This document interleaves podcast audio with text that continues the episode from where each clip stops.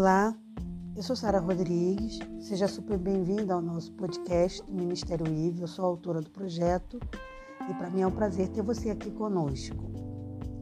Lembrando que a cada semana eu trago um tema diferente e a gente trata sobre esse tema, sobre vários aspectos desse tema nas nossas redes sociais e aqui com vocês. E o tema dessa semana, que está começando inclusive hoje, é manipulação.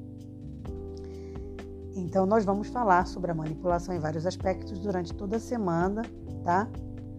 Ob observando, né, alguns detalhes sobre a manipulação. Eu quero começar esse podcast de hoje fazendo para você duas perguntas. Você se considera uma pessoa manipuladora?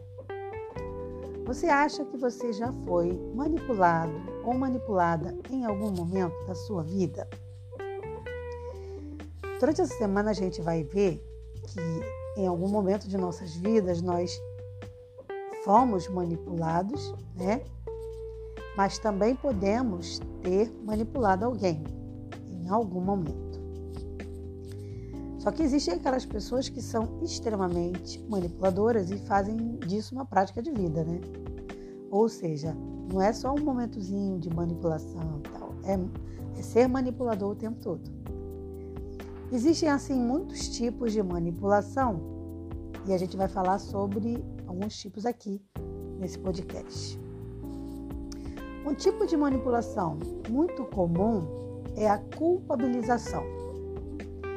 A culpabilização acontece quando o indivíduo manipulador manipula o outro indivíduo jogando nele a culpa pelos atos do manipulador, na verdade. Vamos, vamos usar um exemplo. Vamos supor que o marido que trai a esposa, a culpa pela atitude dele. Então, esse marido, ele usa frases como: Ah, a culpa de eu arrumar uma amante é sua, porque você nunca me deu atenção, você nunca me tratou bem. Então, dessa forma, ele leva, ele transfere a responsabilidade dos atos dele para ela. Tem muito, pode acreditar, tem muita mulher que aceita essa manipulação, por incrível que possa parecer. Então ela entende realmente que a culpa do marido ser tra traíra, né, o traidor, é dela. Então, nesse tipo de manipulação, o manipulador não reconhece que cada pessoa é responsável pelos seus atos. Então, ele é que tem que ser culpado pelos atos dele. Mas isso ele não faz. Ele acha mais fácil jogar a responsabilidade da culpa dele para o outro, e nesse caso aí, a esposa. Mas pode ser com um amigo, pode ser com um conhecido, pode ser com um funcionário. Enfim, pode ser com qualquer pessoa. Isso não se restringe ao casamento somente. Existe também a manipulação através da vitimização. E, claro, como o nome já diz, esse tipo de manipulação é quando o manipulador tenta e muitas vezes consegue manipular o indivíduo, né, o outro que ele quer manipular, se vitimizando. Mas por que, que ele faz isso? Porque dessa forma ele vai conquistando a empatia do outro, né? Levando o outro a ir sendo manipulado sem perceber. Então, assim, para você não ser manipulado dessa forma, você precisa ser uma, uma pessoa muito desconfiada. Só quem é muito desconfiado é que não costuma cair nesse tipo de manipulação. Por quê? Porque a gente tem no nosso instinto natural a tendência de ser, de ter empatia. Então, quando a gente vê uma pessoa que está sofrendo, que está carente, a gente tende a se colocar no lugar dela, querer ajudar. E isso não está errado. Mas o, o manipulador que usa a vitimização, ele se aproveita disso, tá? Então ele usa a vitimização como ferramenta de manipulação. Outra forma de manipulação também, que é, que é conhecida, é a de perseguição. Essa é muito clara, muito transparente, que é quando o manipulador ele, ele age de duas formas. Ou ele se supervaloriza em relação ao outro, então ele se dá mais valor do que realmente tem, ou ele usa o contrário, ele diminui o outro, que aí da mesma forma ele vai parecer sempre ser superior. Então é quando ele diminui o outro em atos, em palavras. Já viu casais assim que, que o manipulador ele fica, ah, você não sabe fazer nada, ah, nada que você faz é direito, ah, você só, só sabe fazer besteira. Então ele fica sempre diminuindo o outro. O curioso nesse tipo de manipulação é que sempre vai haver alguém que aceita, ainda que inconscientemente, aceita cumprir o papel de vítima. Nesse tipo de manipulação tem que ter a vítima. Então, eu acredito que aqui entra o narcisista, que o narcisista toma muita posse disso aqui, que sempre é, age, né, e, e cresce em territórios é, favoráveis para ele, exatamente onde existam pessoas que vão aceitar serem manipuladas. Então, o narcisista, por exemplo, ele não vai crescer em cima de qualquer um, não. Ele sabe exatamente aonde ele vai agir. Então, ele vai agir em cima de pessoas mais fracas, que, que têm mais a tendência a se, a, se colocarem como vítima. E aí ele vai, ó, crescer nesse território, porque é o, o território farto para ele. É um território onde ele tem facilidade ali. Tem também a manipulação por insistência, que é quando a pessoa insiste, insiste, insiste até convencer o outro de que aquela pessoa precisa fazer o que ela quer. Então, é, é comum também esse tipo de manipulador usar o exagero.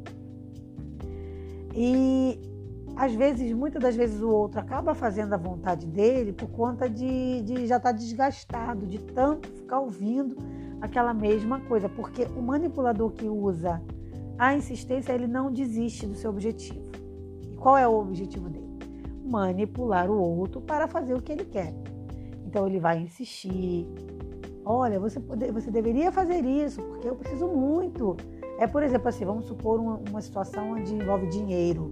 E ele diz, mas você tem que me ajudar, você está vendo que eu preciso tal, tal, tal. E às vezes ele quer aquele dinheiro para fazer uma coisa que não tem necessidade nenhuma, mas ele vai colocar aquilo como sendo super necessário e vai insistir ao ponto até de muitas das vezes levar a outra pessoa a se sentir até culpada por não estar ajudando ele.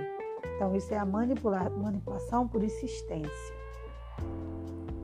Agora a manipulação mais perigosa que eu considero, por incrível que pareça, é a que usa a simpatia tá? Por quê? Porque é natural do ser humano, né? Eu sou assim, você com certeza deve ser assim também. É natural que a gente fique mais à vontade com as pessoas que se parecem com a gente, que têm afinidade com a gente. Então, são pessoas assim que gostam das coisas que a gente gosta, a gente fica mais à vontade, a gente vai ficar mais à vontade para conversar. E esse tipo de manipulador sabe disso. Então, nesse tipo de manipulação, é exatamente isso que esse manipulador vai fazer. Ele vai se colocar numa posição de semelhança que na verdade vai ser falsa, porque ele vai estar fingindo, fingindo, por exemplo, concordar com a nossa opinião, fingindo gostar das coisas que a gente gosta, para quê? Para alcançar o objetivo dele, que é, na verdade, manipular o outro, né? Ou seja, nos manipular. Claro que nesse podcast, nesse, nessa semana, né, eu vou falar sobre como a gente pode se prevenir e evitar ser manipulado. Mas eu não vou falar isso nesse podcast, tá? A gente vai falar durante a semana. Então é só você acompanhar, a gente vai falar e vai trazer dicas aqui para você. Tá bom? Mas eu quero finalizar esse podcast deixando para você, como de costume, alguns textos bíblicos que falam sobre a manipulação.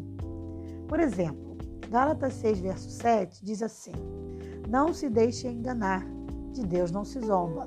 Aquilo que o homem semear, também colherá.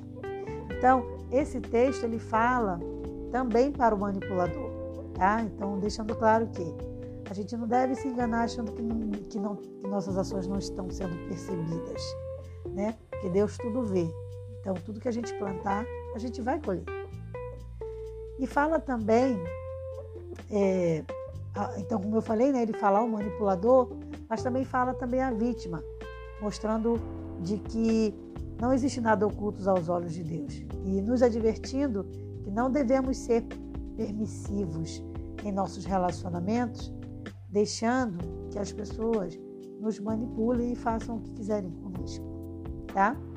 Tem também o texto de, de Tiago, capítulo 1, verso 16, que é quando Tiago faz um apelo, na verdade. Ele diz: Meus amados irmãos, não se deixem enganar.